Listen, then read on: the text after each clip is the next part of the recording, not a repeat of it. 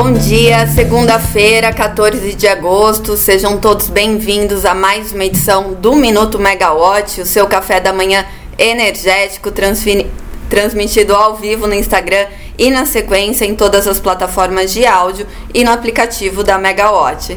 Bom dia, Solange. É, a gente teve uma sexta-feira animada, né? Com o lançamento do novo PAC. Também teve muitas teleconferências de resultados das empresas do setor. Mas a gente vai começar falando sobre um assunto importante na pauta da semana que o TCU pautou, né? O Tribunal de Contas da União pautou para quarta-feira, 16 de agosto, um processo que dessa vez não trata de uma empresa específica, mas sim sobre as agências reguladoras com, com efeitos potenciais aí importantes sobre a independência dessas autarquias. O processo em questão está sob a relatoria do ministro Walton Alencar e está nessa pauta da sessão plenária, tratando da possível irregularidade no mandato do comando da Anatel, Agência Reguladora de Telecomunicações. Mas por que a gente está falando disso, né? Porque essa decisão pode, pode ter um efeito cascata e ser aplicada às demais agências reguladoras. Bom, vamos explicar primeiro o da Anatel, que o, o que o TCU está analisando no caso está analisando se o nomeado ao comando da Anatel ele pode ter um mandato um mandato de cinco anos, como estabelecido na lei, mesmo que o atual ocupante, Carlos Baigorre, ele tenha sido indicado à presidência em 2021. Bom, todas as agências reguladoras, elas têm diretorias ou colegiados de cinco membros indicados pelo governo e o governo também é o responsável para indicar um deles né, para diretor-geral ou para presidência do órgão.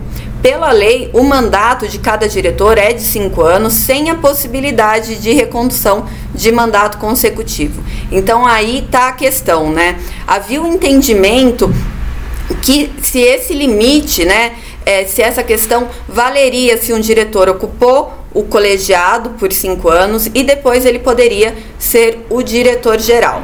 Sandoval Feitosa, né? E aí que tá onde a gente entra no setor de energia, na Agência Nacional de Energia Elétrica. Tem mais três é, agências reguladoras que também podem sofrer esse, é, esse efeito, né?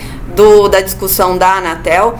E Sandoval Feitosa, ele é diretor da ANEL desde 2018. Apesar dele ter cumprido aí seu mandato como diretor do colegiado até, a, até o fim, né? Depois ele saiu por um tempo, ele foi para a diretoria geral desde agosto do ano passado.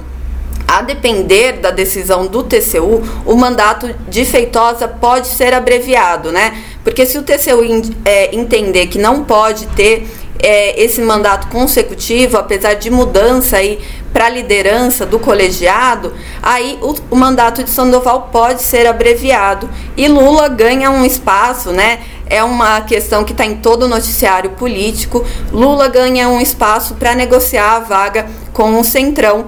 É, nessa troca aí de apoio em votações do Congresso, né? Como a gente ouve muito falando, né? Inclusive hoje Hoje Lula está indo para o Paraguai, tem uma reunião com o presidente eleito, Santiago Penha, e amanhã tem a posse né, de Santiago.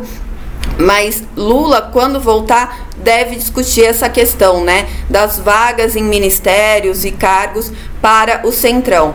Então, é, se essa decisão do TCU de quarta-feira realmente ocorrer e acontecer dessa forma, né, esse entendimento, Lula ganha um espaço também nas agências reguladoras. Vamos fazer um resumão de tudo o que aconteceu na sexta-feira, porque foi muita coisa, começando pelo novo PAC no lançamento, a Maria Clara Machado estava lá acompanhando tudo pra gente e, segundo ela, né, tudo que ela apurou lá, a sustentabilidade foi um tema mencionado em muitas coletivas de imprensa e apresentações ali do novo PAC, inclusive com o lançamento de um plano de transformação ecológica pelo ministro Fernando Haddad e pela ministra Marina Silva é, do Meio Ambiente e Mudança Climática, Haddad da Fazenda, e é uma integração ali entre os ministérios para um plano que deve abarcar a transição energética, investimentos verdes, finanças sustentáveis, economia circular, bioeconomia, adaptação à mudança do clima, ciência, tecnologia e outros. A ideia é que o plano esteja em constante movimento, né? A Marina Silva durante o evento falou que vai ser um plano vivo, principalmente para as áreas de infraestrutura, energia, e agricultura. A Haddad também mencionou que o mercado de créditos de carbono deve ter uma proposta aí junto é, do Executivo e Senado para ser votado ainda em agosto, falando sobre esse mercado de créditos de carbono no Brasil. O texto está sendo elaborado.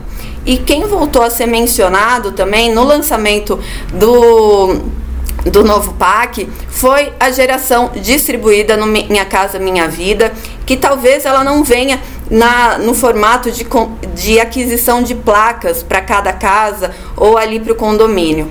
É, segundo Rui Costa e o ministro das cidades, o Jader Barbalho Filho, eles comentaram que pode ocorrer um investimento cruzado com a aquisição dessa geração distribuída fotovoltaica via é, geração remota, né? Como a gente já vê alguns modelos de assinatura aqui no Brasil, então isso pode ocorrer também. Segundo os ministros, né, na coletiva de imprensa do novo PAC, está ocorrendo uma discussão para um marco legal que vai regulamentar essa contratação de energia remota pelo programa Minha Casa Minha Vida.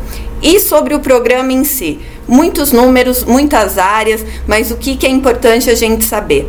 Segundo o ministro Rui Costa, o objetivo do novo PAC é ser um multiplicador de investimentos, né? É que um investimento em, uma, em um certo projeto replique para outros.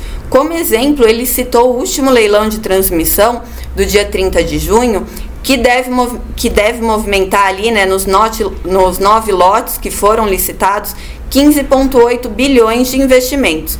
Mas, segundo o ministro Rui Costa, com o leilão foram destravados 150 bilhões em projetos eólicos, solares e para o agronegócio. Então, um efeito em cascata também aí. Dos novos valores do novo PAC, 1,7 trilhão né, é o que está previsto em quatro anos para o PAC, e um dos eixos, o de transição e segurança energética, prevê 540 bilhões. É o segundo maior orçamento do PAC. O setor de óleo e gás deve liderar os investimentos em energia, deve receber 335 bilhões e do total, né, desses 335, 96% vão vir direto da Petrobras, segundo anunciou o próprio presidente Jean Paul Prats. Em geração de energia elétrica, o novo PAC prevê que as renováveis vão responder por 80% do acréscimo da capacidade e o segmento de geração de energia deve receber 75,7 bilhões, sendo 75 até 2026. Então a maior parte aí no horizonte mesmo do PAC não posteriormente, né, e até num novo governo. Bom, a geração solar fotovoltaica deve ser a maior fatia em geração de energia do novo PAC, no eixo, 41,5 bilhões em 196 parques. Em seguida, vem a geração eólica, que deve receber 22 bilhões em 120 projetos. Bom, a gente falou muito, né? Tinha uma especulação grande no noticiário sobre Angra 3 estar no PAC ou não, e isso depender da sua viabilidade, mas o que veio no novo PAC foi a modernização de Angra 1, é, que deve receber o aporte de quase 2 bilhões. Angra 3 ela foi mencionada e foi classificada como projeto de estudo de viabilidade técnica, econômica e socioambiental. Ou seja, ele não está contabilizado aí nos recursos do novo PAC mas é, ele pode ser um indicador de obra caso o estudo seja favorável. Bom, enquanto a Maria Clara estava lá acompanhando o lançamento do novo PAC, tem duas matérias bem é, robustas, né, bem detalhadas na Megawatt, só conferir lá todos os outros investimentos, mas enquanto ela estava lá eu e a Poliana Souto, a gente estava aqui se desdobrando com muitas teleconferências de resultados. Foram sete teleconferências na sexta-feira, sendo que quatro foram às 11 horas. Então, foi difícil aí correr atrás de tudo. As que aconteceram às 11 foram a Equatorial, Light, Eneva e CPFL Energia. E se aqui foi corrido para os analistas, né, também foi. Tanto é que o que a gente viu nas teleconferências foram tele teles esvaziadas, né? Então não tiveram muitas perguntas e na Light, por exemplo, né, que é uma empresa e que está no foco por conta da sua recuperação judicial, não teve nenhuma pergunta de analista. E aí o que, que acabou acontecendo? A apresentação, né, pelo CEO Otávio Lopes e ele ressaltou muito que está tudo sendo, é, todas as obrigações da distribuidora, setoriais, obrigação também é, de fornecimento de energia, está tudo mantido, não houve nenhuma mudança, o atendimento está normal e o que, que a gente tem agora, né, com a recuperação judicial, é esperar os desdobramentos. A empresa reduziu um pouco a, o direcionamento, ela priorizou o que está sendo é, destinado a combate das perdas, né? Então, é, vamos ver como, como se dão os próximos passos. Quem também, é, né, a Eneva também estava com teleconferência às 11, e o que a empresa ali mais destacou foi a questão, para os analistas, né, foi a questão da, da exportação de energia que ela acha que vai ser mantida, né, principalmente com uma demanda ainda forte da Argentina. E também a questão do leilão de reserva de capacidade que é previsto para 2024 sob um novo modelo, prevendo novas soluções tecnológicas, uma abertura maior de te tecnologias e competitividade, mas para a Eneva, ela acha que a estrutura em si do leilão não vai mudar é, e que ela acha que as termoelétricas vão continuar a ser muito competitivas, dado o próprio modelo do leilão, né, que prevê aquela capacidade adicional das usinas para serem é, licitadas. Bom, mais cedo também teve uma, uma teleconferência bem legal que foi a da Aeres Energy, que é a fabricante de paz eólica brasileira, e na, na perspectiva dela, né, do Alexandre Negrão, que é o, o CEO da, da Aeres Energy, a, a questão da anistia, do dia do perdão, é, deve liberar espaço na rede, principalmente para antecipar projetos eólicos.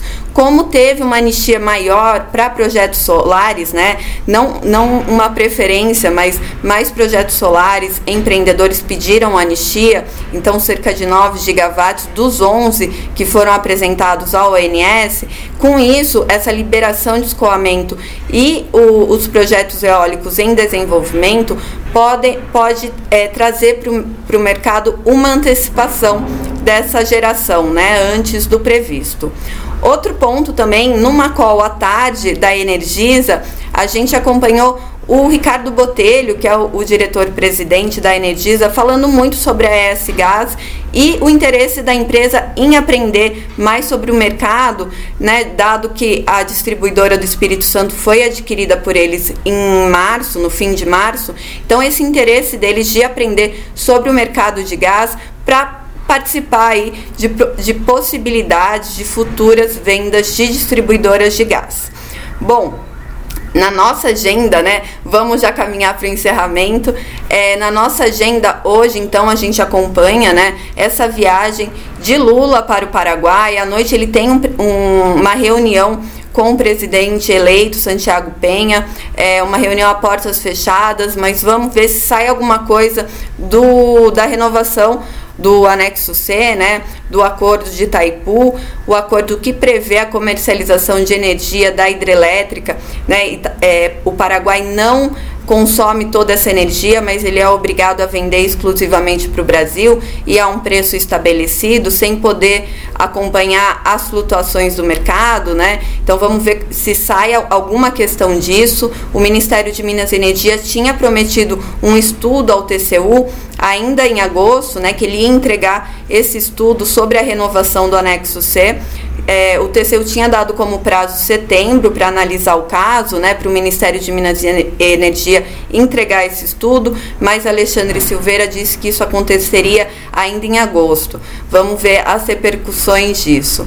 Na ANEL, com a reunião suspensa da última semana, né, da última terça-feira, o diretor-geral Sandoval Feitosa tinha comentado que haveria uma reunião extraordinária, mas o que, que a gente viu? Essa reunião extraordinária não ocorreu e a pauta de terça-feira ela foi transferida agora para essa semana, para amanhã, a partir das nove é, um ou outro tema foi incluído, um ou outro processo, entre eles o da revisão tarifária anual da Celesc.